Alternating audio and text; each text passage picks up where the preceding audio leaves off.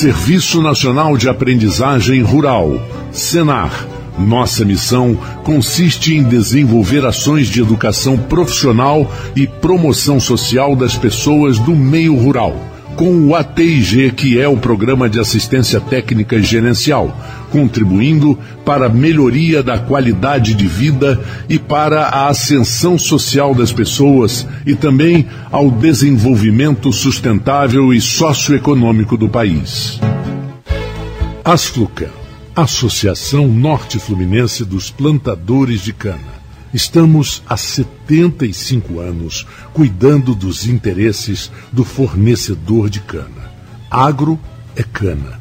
Agro é geração de emprego. Agro é desenvolvimento. Asflucan, a sua associação lutando por você. A partir de agora, Folha FM apresenta Folha Rural. Folha Rural. É de sonho e de pó, o destino de um só. Feito eu perdido em pensamentos sobre o meu cavalo. É de laço e de nó. Bom dia, ouvintes da Folha FM, bom dia, ouvintes do Folha Rural. Hoje o programa Folha Rural é um programa diferente. Ele não vai falar sobre quem planta, não vai falar sobre quem colhe, não vai falar de leite, de gado de corte.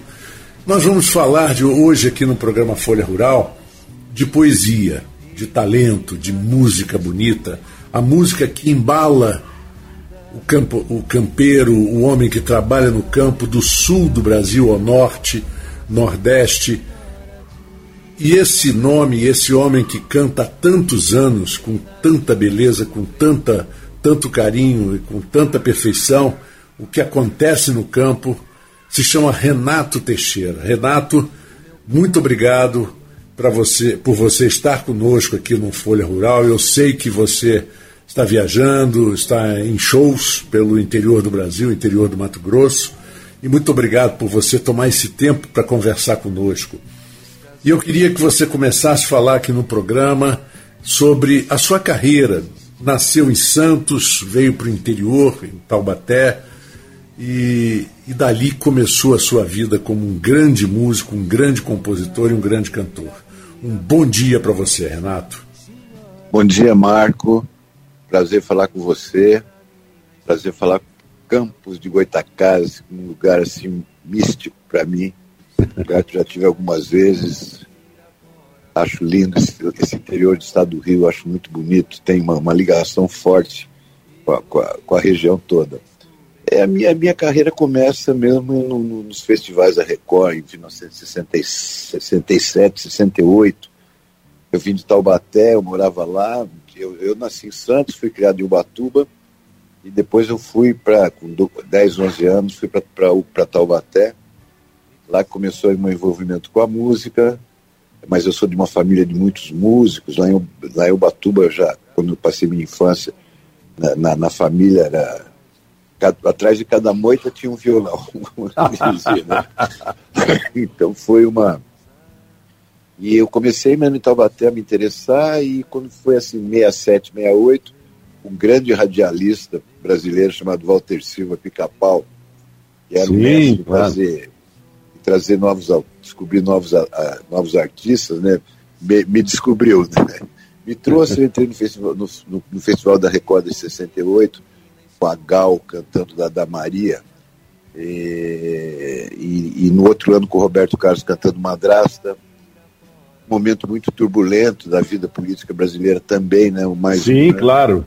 No, no, e de repente estava muito crítica a situação da, da música, ficou, a gente foi porque geralmente, quando, quando se vê essas coisas muito, muito autoritárias, assim, os primeiros que dançam são os pensadores, os artistas, os intelectuais. Eles são, é parece verdade. que esse povo tem medo, né? Então, Sim, claro. Deram, silenciaram a cultura brasileira, todo mundo teve que ir embora, o Caetano foi embora, Chico, todo mundo sumiu, né? A música caiu em caiu no silêncio, né? Que é um lugar onde ela não pode viver nunca, né? É. E eu e eu fui ser publicitário até que em 70, 76, 77, a Elis gravou Romaria e a minha história mudou. Mas durante esse tempo todo eu fui publicitário. A gente deve ter tido estar, deve, devemos, já devíamos ter estado juntos algumas vezes, né, através da, da, publicidade, que você também atuou bastante. Uhum. E, na, e, a publicidade, na verdade, eu, eu, digo que a minha origem não é a MPB, não é a música brasileira. Ela foi na minha formação, na base de tudo. Mas a partir da, daquele momento, que é o começo dos anos 70, com a minha entrada na publicidade, eu, eu, eu hoje me considero a minha origem a publicidade. Yeah. E é, eu, eu, eu, com quem eu mais convivi, a publicidade me deu. A publicidade, para falar uma frase bem publicitária, a publicidade me deu asas. eu pude, durante o momento negro da repressão, da ditadura brava, né, que, que AI-5, essas coisas, é, eu tinha assim, informações de tudo que acontecia no mundo de moderno, de tecnologia, de informações do avanço da, da, da cultura, da civilização, né? através da publicidade, porque pelo outro lado era só um escurão da noite terrível. Agora, é, eu, eu vou fazer essa pergunta. Você já fiz a vários amigos que trabalharam muito em publicidade. O próprio Tavito, saudoso Tavito, meu amigo desde 1979, quando nos conhecemos, Máriozinho Rocha, perguntei isso a ele, perguntei também a Eduardo Soto Neto. Eu sou fera, hein, meu? É, essa, essa, não, não sou fraco, não, né? Não. essa turma toda, incluindo você e, e Marcos Vale, é, Zé Rodrigues, essa turma toda. É, a minha curiosidade é a seguinte: quando você fez um jingle que não tenha sido aprovado e depois virou uma música de sucesso. Isso já a, aconteceu. Amora. Amora, né? É. Depois da curva da estrada tem um pé de araçá. Amora foi assim, me pediram um, um a, a, foi para sorvetes que bom. Sim. Na época que, que se fazia anúncio de sorvete, né? Porque aí ele, eles pediram, o pedido foi o seguinte, pediram, não pediram um jingle, pediram uma música para o Dia dos Namorados tá? E não, sem nenhuma obrigação de falar que bom, falar o nome do produto. Eu não precisava falar. Eles só queriam uma música de três minutos que para eles darem de presente no Dia dos Namorados. Aí eu fiz a, fiz a Mora. E assim, por, até por uma coisa de vaidade, eu gostei muito da música quando ela ficou pronta e eu, eu não mandei, fiz outro. Fiquei com ciúme. Eu devia, eu devia ter mandado, porque realmente, se, se a Bom tivesse lançado naquele momento a música, ela teria feito muito sucesso. Uhum. Mas eu fiquei com ciúme da música, daí fiz outra, né? E, uhum. e, e mandei. E, e, e, fiquei com a música, mas dei, dei sorte porque eu gravei um disco que eu botei o nome de Amora, inclusive foi no segundo disco, eu botei o nome de Amora, tanto que eu gostava da música, e a música acabou entrando como tema de novela, e hoje é uma música que, que se mantém. As minhas músicas têm essa característica que me enche de orgulho, cara. Elas têm uma certa perenidade. É. Agora, esse queria... que você falou aí, quando você citou o nome do Tavito, por exemplo, é, você fala, você está falando o nome de um, irmão que eu tive. Entendeu? eu sei disso. Assim, eu sei das disso. pessoas mais lindas que eu conheci na minha vida. Fizemos muitas coisas juntos. Eu, eu fui um pouco responsável pela, pela, pela entrada do Tavito na, na publicidade e depois foi, foi uma coisa que durou até o fim da vida dele. Uhum. E foi muito bonito, uma, uma relação belíssima. Uma das coisas mais ricas que a publicidade me deu foi a amizade do Tavito.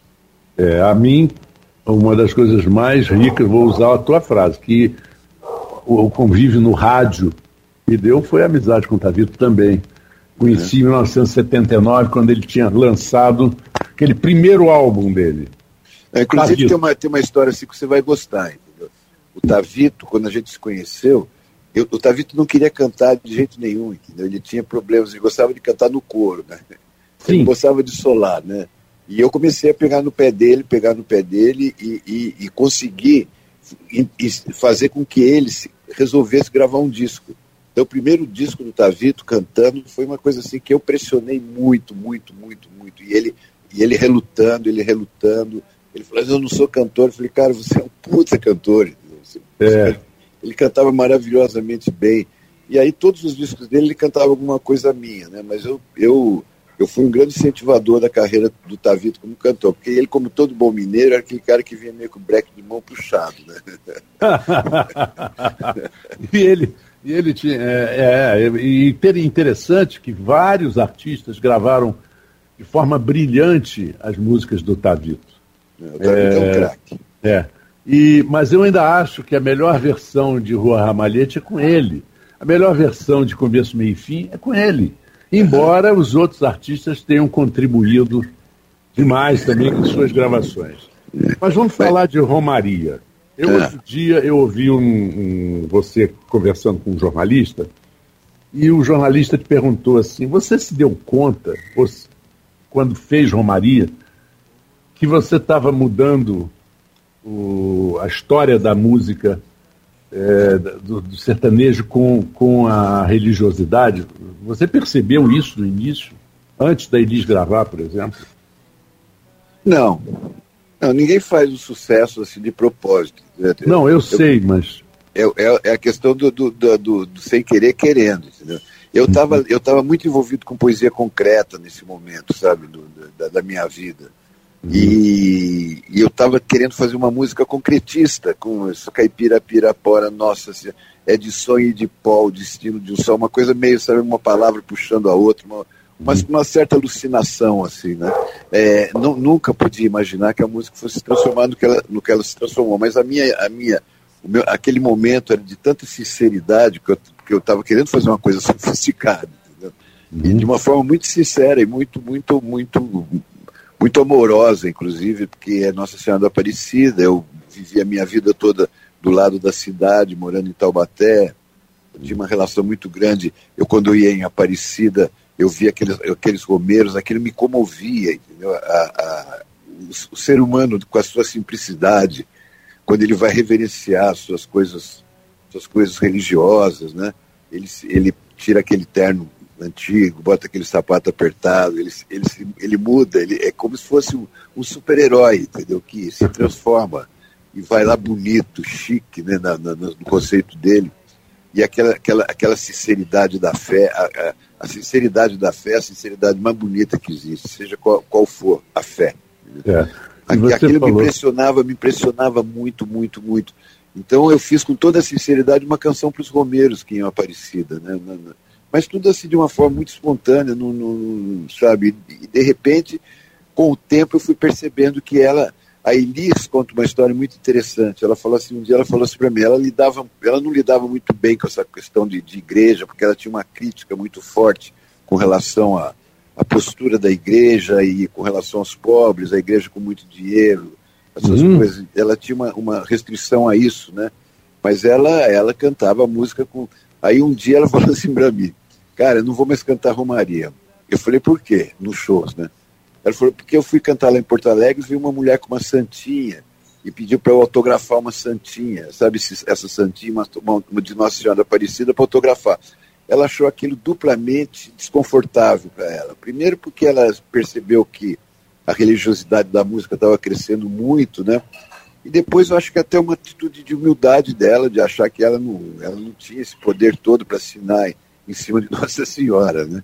Então foi, foi e, e, eu entendi bem aquilo, mas foi nesse momento que eu começo a perceber o poder religioso da canção, né? É religioso da fé mesmo, né?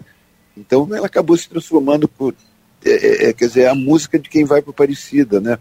E a, a, Santa tem as suas lindas, belíssimas canções que fizeram para ela. Ela tem, ela tem hinos belíssimos. Até eu recomendo as pessoas a prestarem atenção tem algumas coisas que, que, de alguns hinos de Nossa Senhora Aparecida, mas a minha canção foi voltada para o Romero por causa dessa história toda que eu te contei. E interessante que você fez essa música no final da década de 70, não é? 73, 74, por aí. É, e eu me lembro. É, por aí. É. É, eu me lembro que a Rádio Cidade, quando entrou no Rio de Janeiro, que mudou o formato de rádio no Brasil todo, uhum. ela é uma das poucas músicas assim suaves e, e, bonitas e que mexiam com a alma, que tocava na programação da Rádio Cidade era Romaria. E eu me lembro é. que um operador da Rádio Cidade, que já faleceu, Mário Pinho, que era do Jornal do Brasil, muito talentoso, ele hoje, se tivesse nascido há 18 anos atrás, seria um DJ maravilhoso, né? é. ele, ele mixou a sua gravação com a gravação da Elis. Nós Eu tínhamos lembro. uma gravação especial e a gente tocava e era quase que o mesmo tom, quase que o mesmo. É, né? Eu não entendo muito do, dos termos musicais, mas eu acho que parecia até o mesmo é, ritmo. E ficou linda essa, essa versão da, do, feita pelo Mário Pinho. Mas como é que a Elis gravou, Renato? Como é que você chegou a Elis com essa música? Bom, você eu já tinha gravado há tanto tempo. A Elis, é, a Elis trabalhou muito. O meu irmão, Roberto de Oliveira, ele que produz, ele era, ele, ele assumiu a carreira da Elis, ele tinha uns 21, 22 anos, uhum. e ele assumiu a carreira da Elis. E ele que produziu aquele disco Elis e Tom. Sim, foi, claro. Foi, foi, empresário da Elis por muitos anos, depois ele foi assim, uma espécie de, de, de, de consultor da Elis, eles foram amigos a vida toda. E a Elis, por, por, tabela, era minha amiga também. Ela sabia que eu era compositor, porque eu tinha uma produtora de jingles, a MCR, e a, a banda dela, que fazia o Falso Brilhante, na, é, na, a, a, minha produtora era na frente do Teatro Bandeirantes, e ela fazia lá, e, eu, e eu peguei todo o time da Elis, toda aquela banda que tocava com ela, e trouxe para o estúdio, que eles que gravavam os jingles. Então a banda da Elis, durante o dia, trabalhava no meu estúdio, gravando jingles, Aí quando chegava a noite, ele atravessava a rua, ia para o teatro e fazia o Falso Brilhante, que foi um dos espetáculos mais bonitos da música brasileira em todos os tempos. E, e, e, até, até então eu era apenas amigo da Elis. A gente, a gente conversava muito, ela vivia lá dentro do estúdio, ela chegava antes, ficava lá com a gente. Então, inclusive tem uma história muito interessante que ela falava assim para a gente, puxa vida, vocês ficam fazendo jingle aqui com toda essa estrutura, com toda essa era 10, 15 jingles por dia, era um absurdo, era uma coisa assim. Eu falei, mas vocês não. Aí vem a Rede Globo e faz assim, plim plim. Sabia eu que o plim plim da Globo saiu do meu primeiro disco, chamado Paisagem, que eu gravei no começo dos anos 70, e que foi o primeiro disco que usou, que, que usou sintetizador no Brasil. Foi o é. primeiro sintetizador que chegou lá na, na Prova Filmes, onde eu trabalhei com o Tavito e com o Sérgio Mineiro, e depois com o Zé Rodrigues. E, e foi, saiu daquele disco. Se eu soubesse naquela época, eu fiquei sabendo depois que o, o, Pen, o Peninha, que foi o cara uhum. que, fez, que fez aquilo, no, no, livro dele ele conta de onde ele tirou, porque ele que operava o computador quando eu fiz esse disco. Então, a, a, nada de música, não tinha papo de música. Ela não falava de música comigo, eu não falava com ela, ela sabia que eu era compositor, porque eu estava fazendo jingles ali o dia todo. Daí um dia ela falou assim para mim, cara, vai lá em casa, na Cantareira, que eu vou gravar um disco, eu queria ouvir suas músicas. Eu era um compositor inédito, porque quando eu caí para publicidade, eu me afastei muito do disco, né? Eu parei de gravar, nunca mais gravei. A minha última gravação tinha sido Roberto Carlos com Madrasta em 99, ali em 69, né? Então a, eu fui para casa dela com, com um caminhão de músicas inéditas. E ela tinha um gravadorzinho, eu tocava a música, se ela gostava, ela falava, grava. Se ela não gostava, ela falava, passa. Era muita coisa. Eu deixei lá umas 10, 15 músicas gravadas.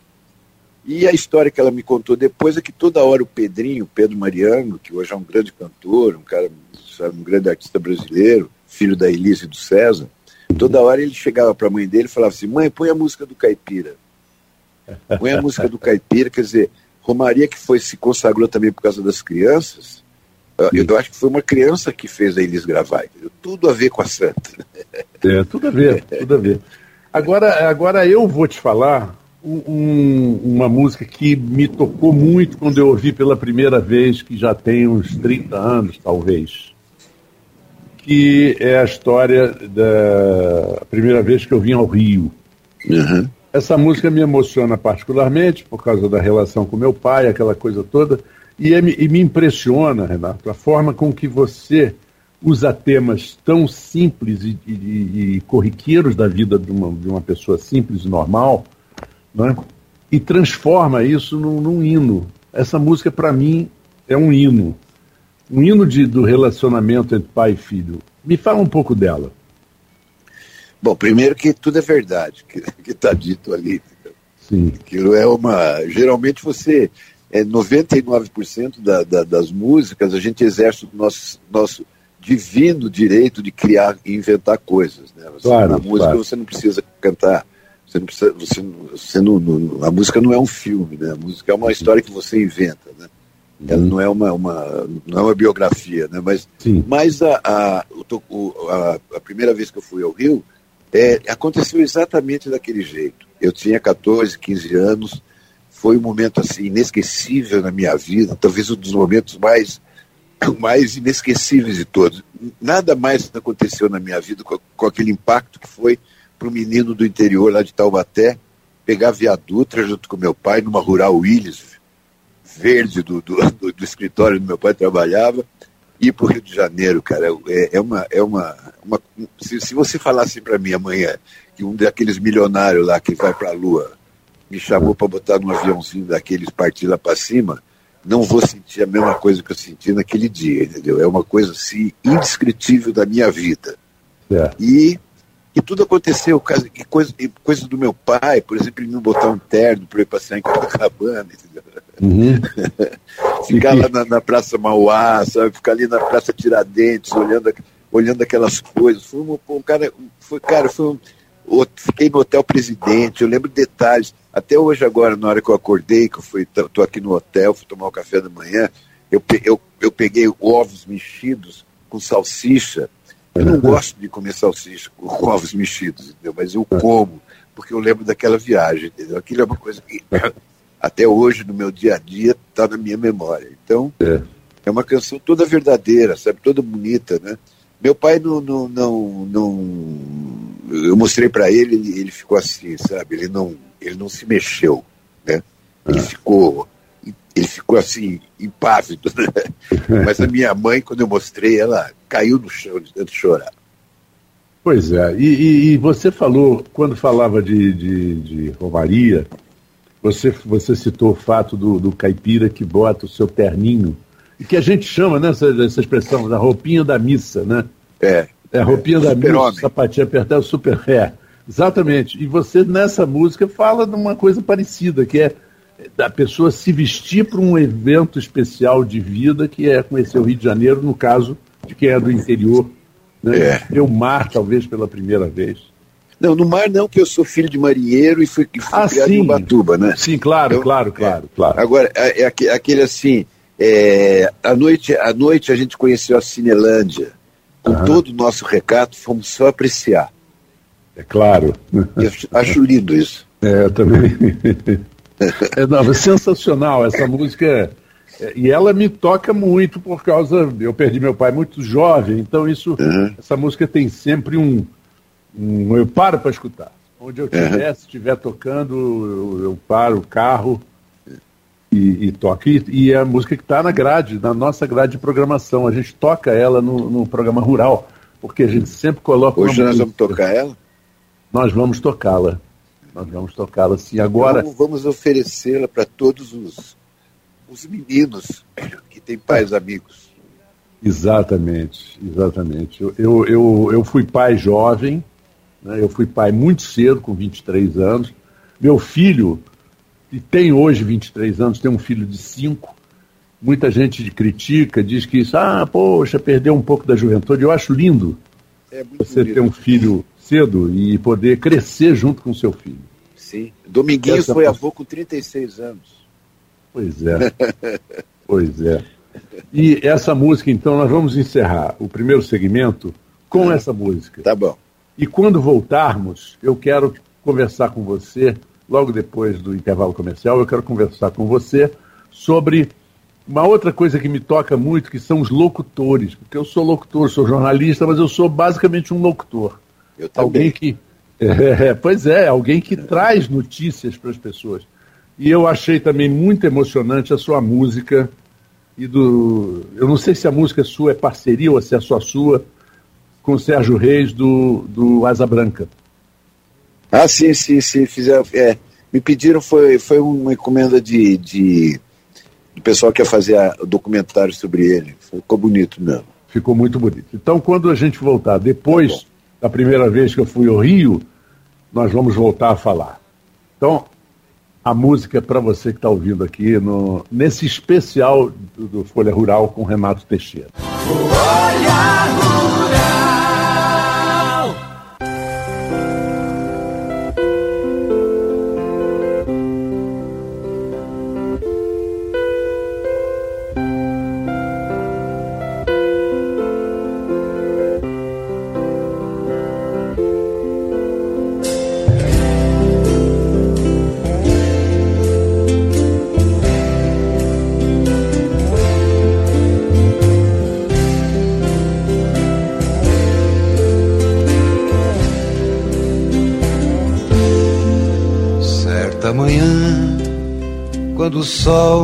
mostrou a cara,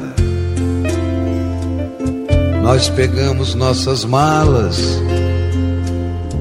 e eu fui conhecer o Rio. Eu e meu pai, numa rural já bem usada, nos pusemos pela estrada muito longa que nos leva para o Rio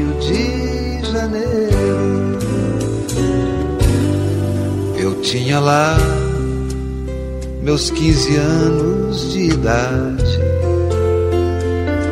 e foi tanta ansiedade que eu nem consegui dormir.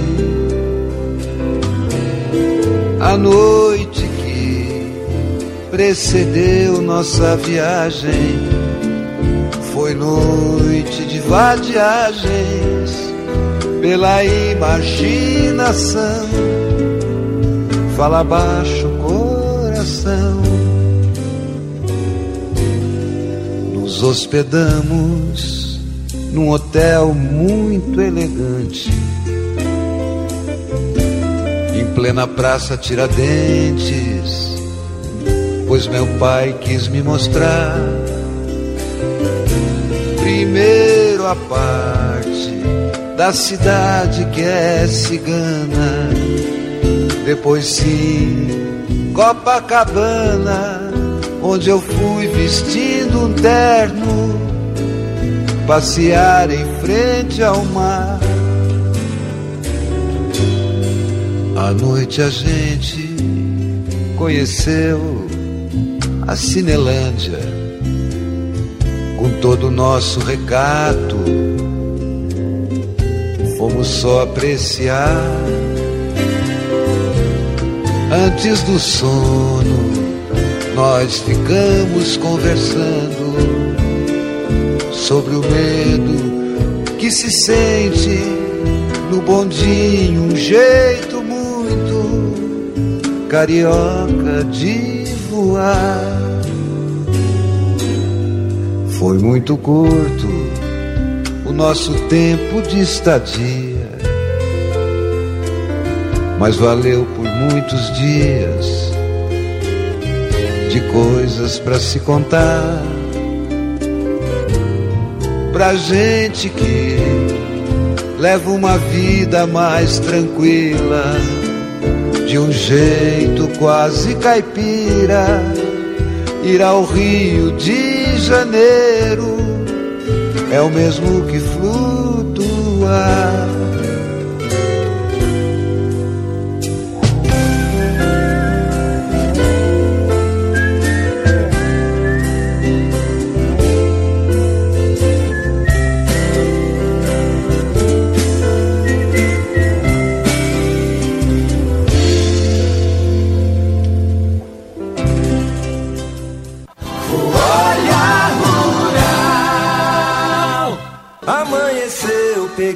Viola, botei na sacola e fui viajar.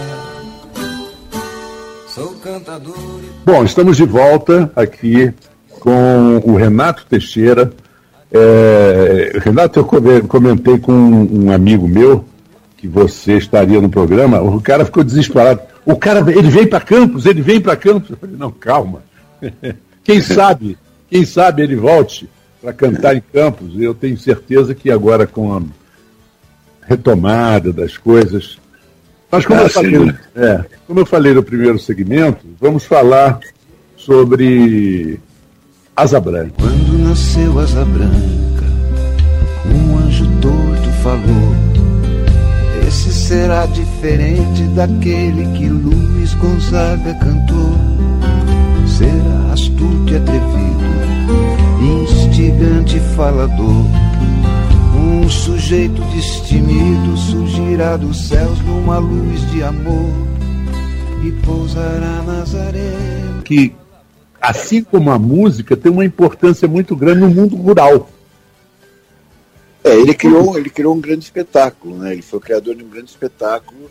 Ele era uma pessoa completamente meio doido, né? O Zabranca ele descia de helicóptero, né? Ele, ele, ele revolucionou mesmo a, E uma coisa que me, me, me, me, me, me aproximou muito dele é que ele foi jogador de futebol e ele jogou no meu time, lá no Taubaté. Ele jogou em momentos importantes da, da, da, do Taubaté, inclusive quando tava, a última vez que o Taubaté subiu para a primeira divisão, ele estava jogando. Ele era reserva, mas ele, ele entrou no jogo, na, nas decisões, né?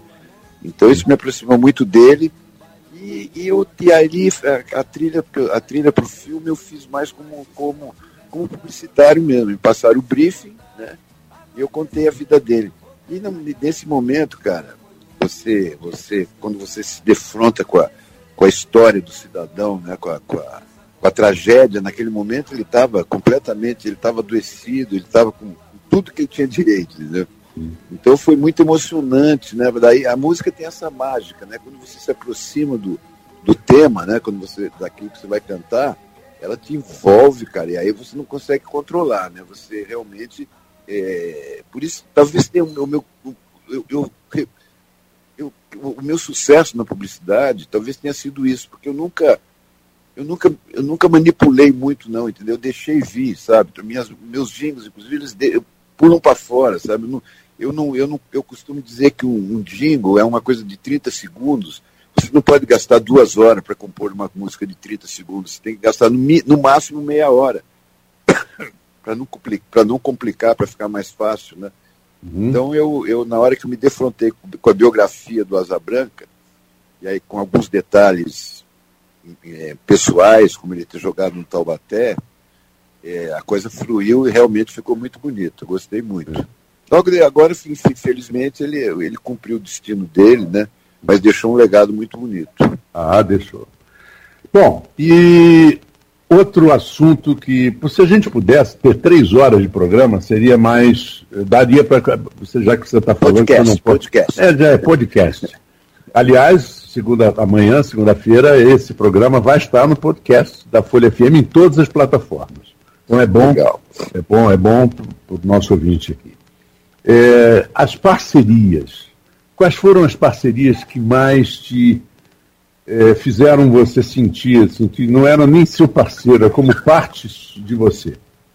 É, a parceria com, com o Almir, é uma parceria que, que é, é parceria não adianta, cara. Ela, ela tem que. É que nem casamento, entendeu? O santo tem que bater, né? É. Eu, meu santo bateu com, com, com o do Almir, o Almir, o Almir é meu parente, inclusive, né, porque o irmão dele casou com a minha filha, tem, temos tem duas menininhas Teixeira Sáter. É, uhum. ele, ele, ele, ele, ele é mais que meu parceiro, muito mais que meu parceiro, ele é meu amigo, né? Uhum. É um grande amigo.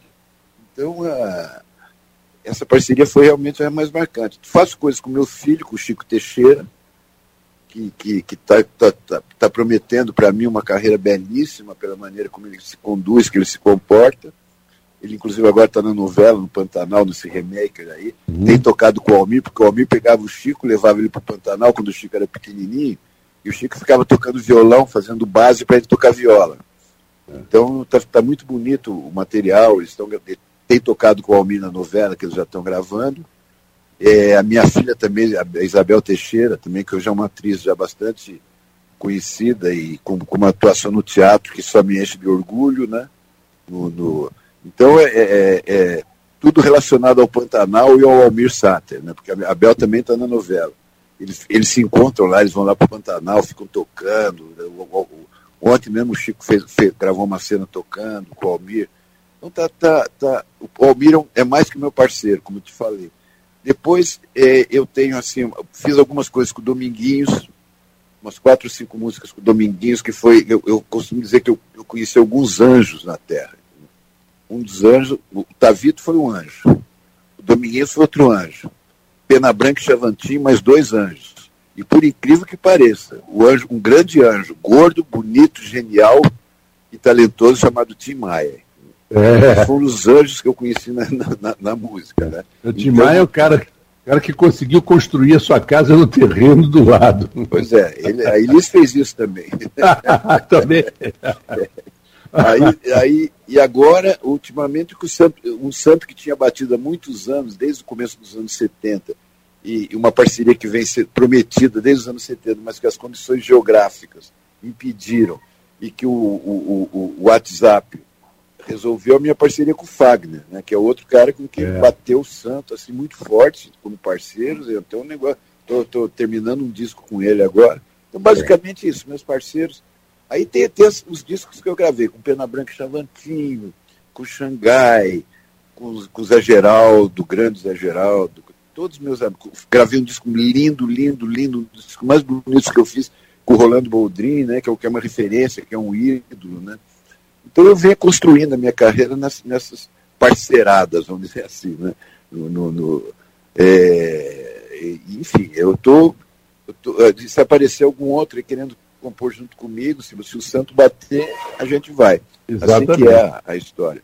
Né? É, duas músicas suas, talvez mais, mas duas músicas suas fizeram um sucesso muito grande por serem praticamente temas de programas é, de muito sucesso na televisão brasileira. Uma foi Carga Pesada, né? Amanheceu, eu peguei a viola, e outra foi uh, do, Som, é, do Som Brasil, não era? Programa do Lima Duarte? Da é, é Amanheceu, eu peguei a viola. Amanheceu, peguei a viola, botei na sacola e fui viajar. Amanheceu, eu peguei a viola e o, e o Carga... O Lima, Duarte, o Lima Duarte entrou no lugar do Rolando Boldrin quando o Boldrin saiu. O Boldrin saiu e levou a música dele junto. É. E aí abriu uma brecha para entrar uma música nova, com Lima. E aí que eu fiz Amanhecer Eu Peguei a Viola, que realmente foi. foi é uma música que, que é, tem histórias. É, cara, eu, eu não, essa música, eu, lógico que eu amo essa música, paixão. Mas eu nunca imaginei que ela fosse ganhar o prestígio que ela tem, porque hoje ela está entre as minhas músicas mais conceituadas. É, é Amanhecer Eu Peguei a Viola. É, na, quando foi aí uma época que eu acho que foi uma das comemorações da Academia Brasileira de Letras, eles fizeram uma votação para que os, os, os, os, os imortais né, elegessem as 10 ou 15 melhor, maiores letras da música brasileira de todos os tempos. E pô, entrou, e entrou Amanheceu, Peguei a Viola. Eu achei que ia, ser Romaria, eu tocando em frente, entrou Amanheceu, Peguei a Viola. É uma música que vem me surpreendendo muito, foi a abertura do Som Brasil. Depois da curva da estrada Mora foi, foi, foi, foi tema de novela, era um tema romântico do, do, do Fábio, que, que, esqueci o nome da novela, mas ela foi, foi, foi da novela. Eu conheço cada palmo desse chão.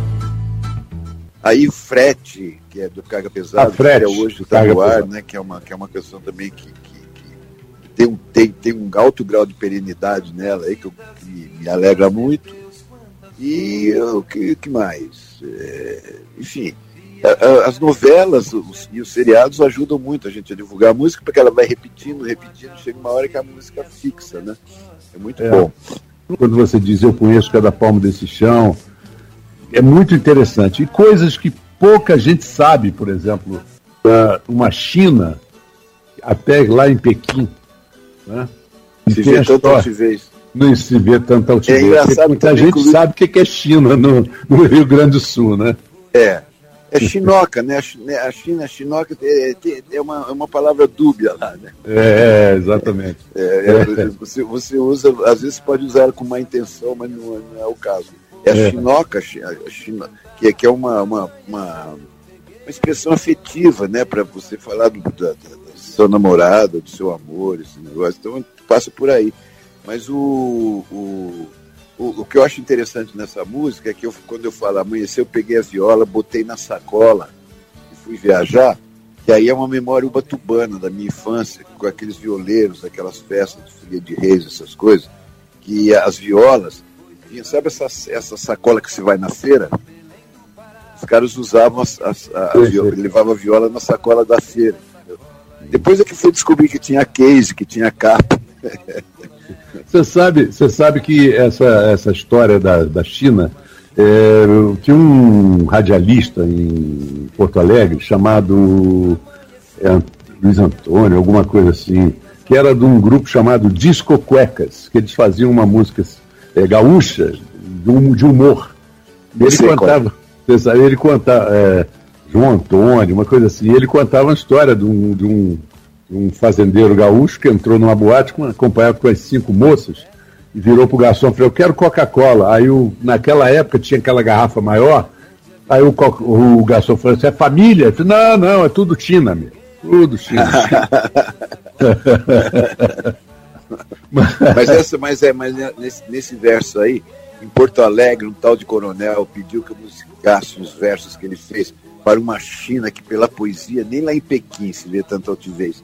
O Luiz Coronel, ele concorreu agora essa última eleição aí para a Academia Brasileira de Letras. Ele é um grande poeta gaúcho. E ele, em algum momento, com certeza, ele, ele ocupará uma cadeira lá na, na academia. Luiz Coronel, o mestre da poesia gaúcha. É, e, essa, e essa frase é realmente sensacional.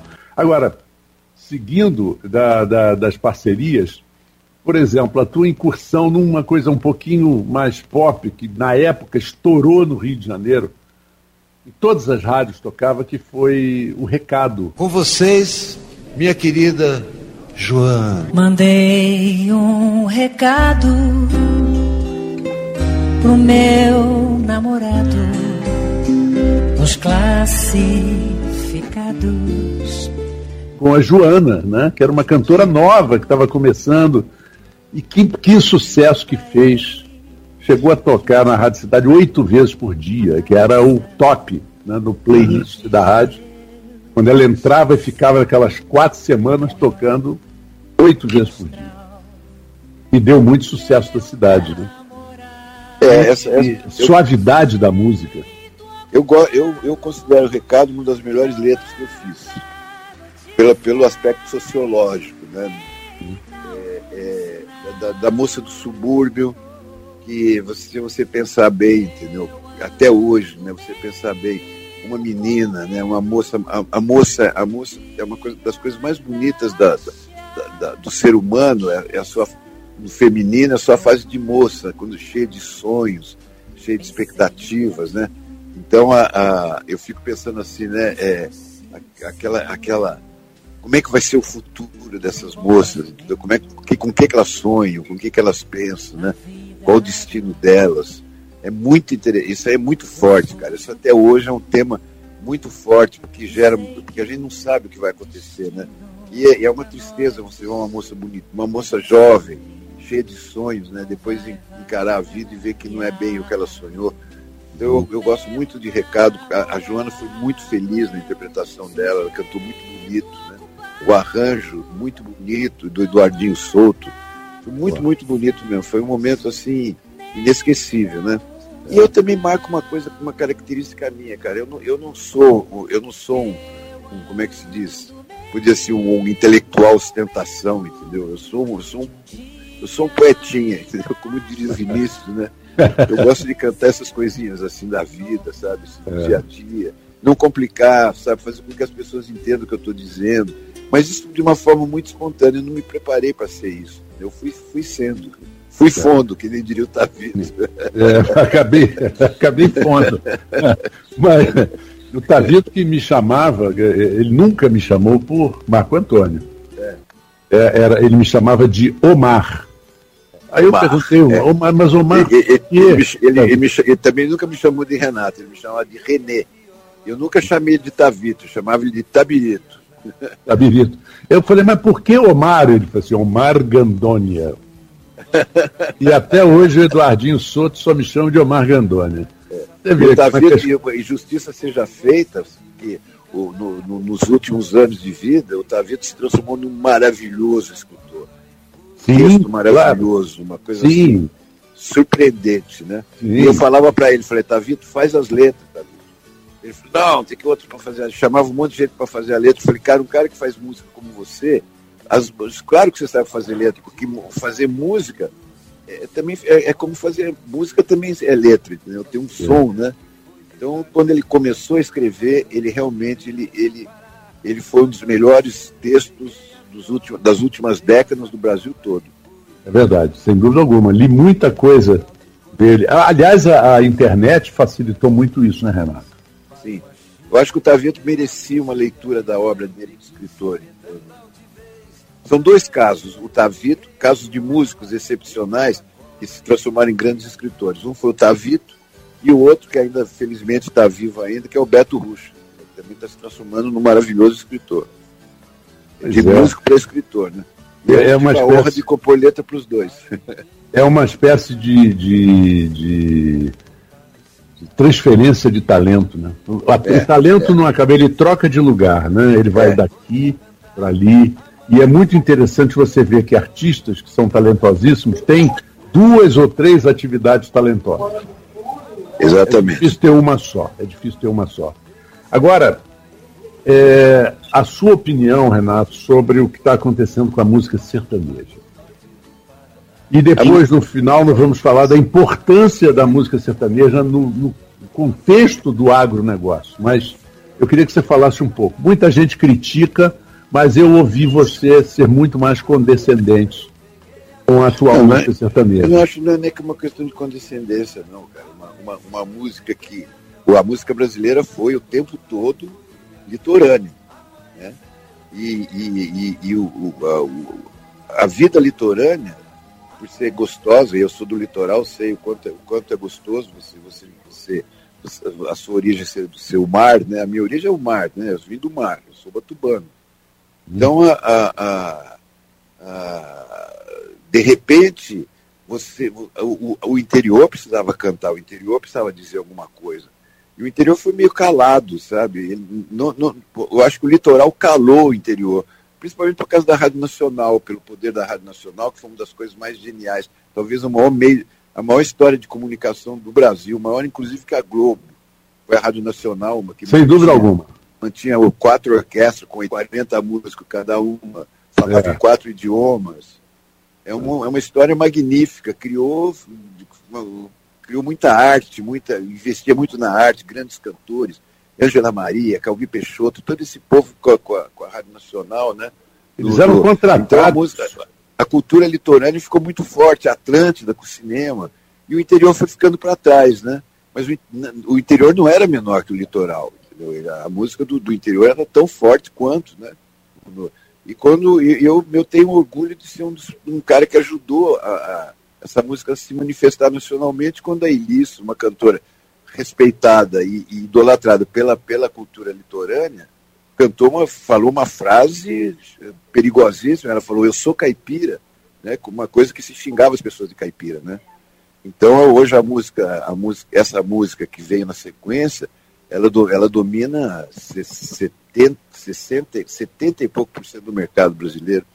Logicamente que você vai encontrar, na, na, minha opinião, na sua opinião, na opinião de alguns dos nossos ouvintes, é que o que os caras dizem não bate muito, entendeu? Mas, é, mas isso é uma questão de gosto, né? Porque a realidade está aí. Eles são, ou eles estão fortes, eles estão fazendo o trabalho deles. Né? A música do litoral, por exemplo, no Rio de Janeiro, hoje, hoje o funk, que é uma coisa belíssima também, né? Está se transformando numa expressão nacional. Essa é a dinâmica, a dinâmica da música, ela, ela, ela, vai, ela vai em ondas, né? Ela é como o mar, ela vem em ondas, né? Daí ela, a onda cresce e desmancha na praia. Isso. É, é, ela, ela em, todos, em todo segmento musical segmento artístico, de uma maneira geral, tem aqueles que desaparecem em pouco tempo e aqueles que se perpetuam. Exatamente, as músicas perenes. Eu, eu, eu, eu sou, eu, isso é uma das grandes riquezas da música brasileira, que é produzir autores que se perpetuam, autores que fazem coisas perenes. Então, você pegar um Pixinguinha, sabe? Você pegar um Noel Rosa, você pegar Ari Barroso, são, são autores perenes. O Brasil tem, um, tem uma, um monte disso aí, né? Desses autores. Então, e, e, e, os descartáveis também, que são a música de consumo, que se chamava música de consumo, né? E uhum. hoje, e hoje continua existindo também de uma forma muito forte. Isso é. para mim é sinal de saúde. Pois é, é de renovação, né? Porque renovação o bom fica, sempre. o bom fica, o bom fica, não é. tem jeito. A música Você vem ondas, como diria Vinícius. É, exatamente. Aquela, aquela colocação do, do, do Nelson Mota na música do Lulu foi inspirada exatamente a frase do Vinícius. A frase é do Vinícius, né? A frase é do Vinícius. É, e, bom, e, e, eu acho que todo mundo tem obrigação de, de vez em quando, dar uma, uma, uma chupada no Vinícius. Ah, com certeza, com certeza. O Vinícius, talvez por algumas afirmações, hoje seria chamado de, de né, é politicamente incorreto, mas ao mesmo tempo um romântico politicamente incorreto. Né? Mas ele... eu, eu, acho que o Vinícius, o Vinícius foi, foi o cara que as mulheres do Brasil deveriam construir uma estátua para o Vinícius e todo ano fazer uma, uma, uma, uma concentração torno da estátua dele para reivindicar os seus direitos, para reivindicar essa, para poder a gente tirar dessa situação onde hoje no Brasil a cada dois minutos cinco mulheres são, são violentadas, são agredidas. Então é, eu acho que o Vinícius seria um bom tema para pacificar isso, entendeu? Para que as ah. pessoas pudessem respeitar melhor as mulheres. É. E, e, as pessoas entenderem que basicamente você vem de uma mulher, ela que te fez, né? É. Com, com a, Quem bate numa mulher, na verdade, está batendo na mãe, né? Está batendo na mãe. o Agildo Ribeiro dizia isso, a, a briga estava mais feia do que bater em mãe, né? É, pois é. Tem mãe. Mas agora é, a importância. Vamos, vamos até o final do programa falando dessa importância da música para o que hoje é o nosso, ou sertanejo, ou o gaúcho, o campeiro, não importa, mas é o homem do campo. O que, que você acha, Renato, que, essa, que a música influencia, por exemplo, na produção daquele, daquele cidadão, dele ir de sol a sol, embaixo de chuva, trabalhando com as mãos cheias de calos, que apesar de toda a tecnologia, não pode abrir mão desse, desse homem, desse homem do campo. Bom, eu, eu pelas características da minha música, eu, que, que tem uma, uma certa. Tem, tem, muito vínculo com o interior, né? Porque eu, eu, eu, sou, eu sou lá de Taubaté, a minha formação toda é de lá, entendeu? embora o litoral esteja na minha vida de uma forma muito definitiva, mas foi lá em Taubaté que eu, eu acabei, me, me, passei a me relacionar com, com fazendeiros, com, com agronegócio, vamos dizer assim. Né? Uhum. E, e, eu tô, a minha missão hoje é convencer o agronegócio que para ele, ele ter prestígio que ele, que ele busca ter, e, e ele cresce muito, porque hoje ele é 45% do PIB nacional, está indo em direção a ser 60%. O Brasil é um país produtor de comida, né? E de, de então, é, eu estou numa campanha, hoje mesmo aqui em Sorriso, eu vou cantar para fazendeiros, a, a, minha missão é provar, para avisar para esse povo que eles precisam abrir a porteira e sair, para entender que eles não existiriam e eles não teriam, e eles podem ter muito mais força se eles considerarem e se eles respeitarem a memória cultural, porque não é, porque não é, tem, agri, tem agricultura e agrocultura. A agricultura tem Tunique Tinoco, tem Mazarop, tem Tião Carreiro. Esses caras é que vêm cantando o campo desde, desde. Eles são pioneiríssimos nessa história. Entendeu? Eles uhum. fazem com que o Brasil ame o campo. Fazem com que o povo brasileiro goste da terra, goste dos passarinhos. E, e, eu, e a minha missão hoje é convencer essas pessoas que elas precisam criar sim um memorial do Tunique Tinoco. Precisam fazer uma, uma, uma, uma estátua para o Vinícius, mas também uma, uma para o Tião Carreiro, entendeu? Uhum. E, e, mostrar a Tarsila do Amaral é uma caipira, Guimarães Rosa é uma caipira, Monteiro Lobato é uma caipira, é um caipira, entendeu? Então, uhum. pô, sabe, é, é, quando o agronegócio se, se mostrar, mostrar esse, seu, esse seu, essa, esse seu lado anterior, eu acho que ele vai, vai ser mais bem compreendido do que ele está sendo, porque é difícil você você produzir comida para o mundo todo, entendeu? E é essa que é a nossa missão. E a gente só vai conseguir isso de uma forma decente na hora que a gente entender que até os pesquisadores, até os caras que vão atrás de soluções técnicas, eles são isso é cultura.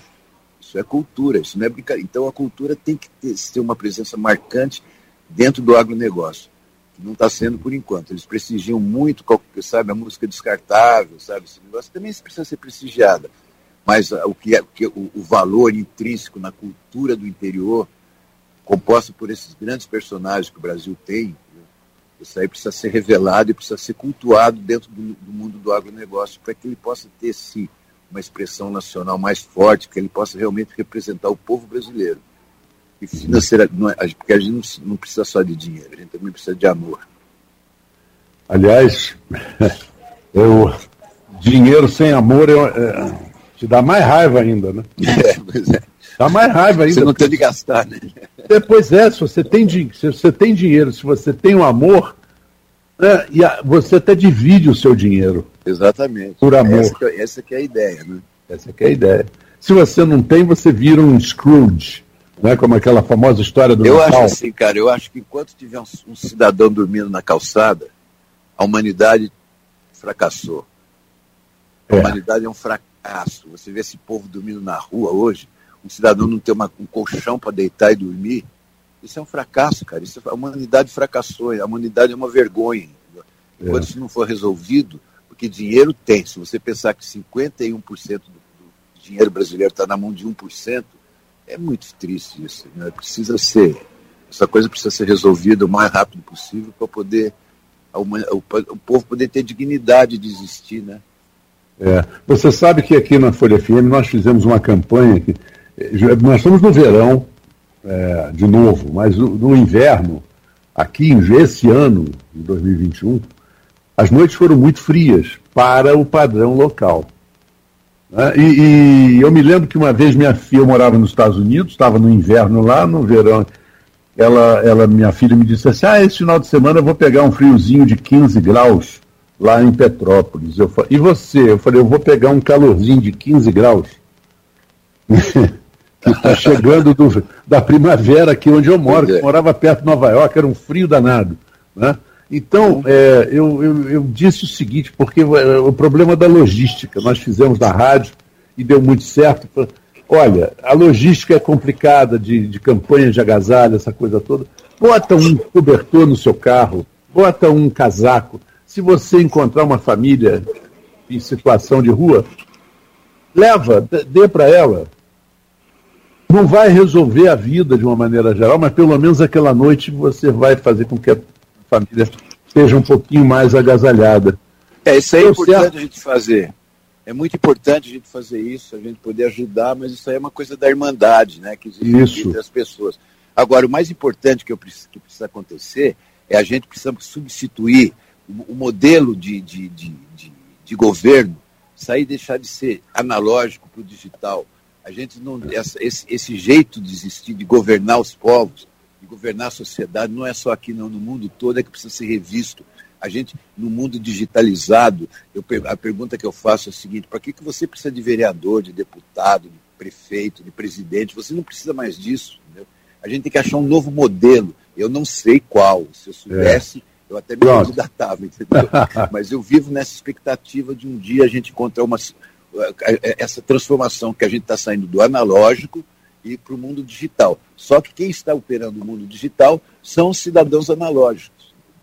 Então é, É. isso que está acontecendo. Enquanto isso, quando a gente mudar esse, esse sistema e a gente conseguir realmente repartir os lucros, usar, eu, eu acredito muito no país empresa. Todo mundo fala no, no- no- clube empresa, né? Hum, futebol empresa, né? eu acredito no país empresa, um país que seja, que seja gerado, gerido e pensado como se fosse uma grande empresa, a Volkswagen, sabe? É.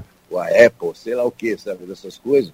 E que no final do ano o, o lucro fosse dividido entre todos os cidadãos. Nós produzimos avião, navio, carro. Nós somos uma grande empresa. O país é uma imensa empresa. E, ela é governada por políticos. E a gente não precisa. O político acabou. Por, que é um político diante do Google? é, é verdade, é verdade. Sabe? Então eu, eu, eu, eu, sou, eu, eu não tenho nada contra eles, não. Acho que eles estão fazendo a parte deles. Né? Eles- tem- alguém tem que fazer isso e eles estão fazendo. entendeu? Mas assim, ide- idealmente pensando, eu acredito num mundo diferente, num mundo mais, mais governado pela inteligência artificial, que ela nos conduz e ela permite que a gente não cometa erros. Né? E, eu, e, é. e- e, com certeza, dormir na rua, não ter o que comer, entendeu? É um erro. crianças, é um erro, é um equívoco, é um fracasso. entendeu? É vergonhoso. Até eu estava vendo o prefeito do Rio aí falando ontem, o governador, que, que, ele, que ele não, não é tirar as pessoas da rua, não, entendeu? É acomodar as pessoas que estão morando na rua, que é, que é criança, que é senhoras, idosas, senhores, sabe? O homem no, com seu potencial de trabalho, não tendo para onde ir, sabe? Não tendo nenhuma opção. É isso que precisa mudar.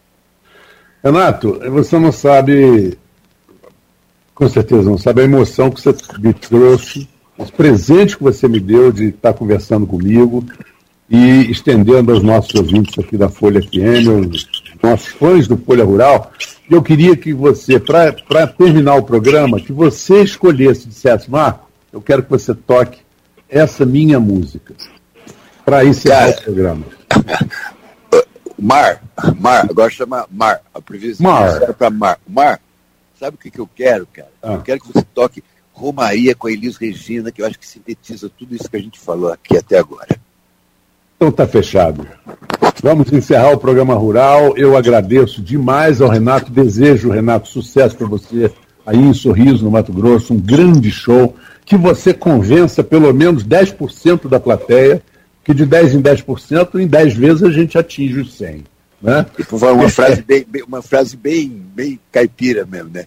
De grão em grão a galinha enche o papo. De grão em grão a galinha enche o papo. Um grande domingo para você. Para você também, querido. Ah, e continue enchendo o nosso coração de emoção quando pudermos ouvir a sua música. Uma reverência toda especial para o cara que nos uniu hoje, que está lá no céu, chamado Luiz Otávio de Melo Carvalho, Tavito. Exatamente. Um beijo para você, um beijo para o Tavito. Para Celina também, que nos aproximou. A grande Celina. A grande, grande Celina. Grande e muito obrigado, Renato. Fica Beijo com Deus. E eu vou tocar agora com você para encerrar o Rural, Elis Regina com Romaria. Olha Rural é de sonho de pó,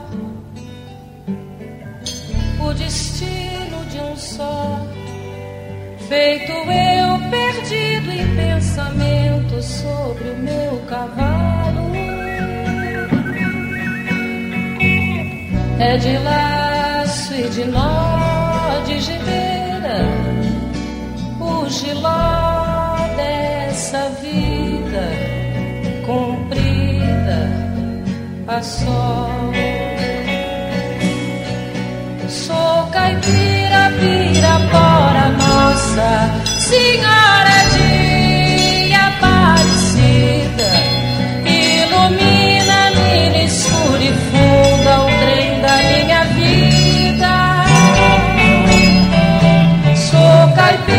pirapora, Nossa Senhora de Aparecida.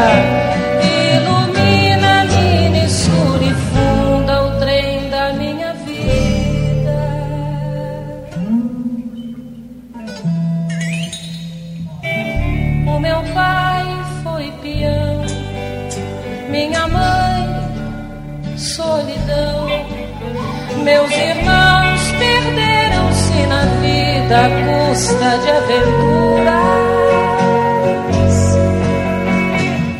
Descasei,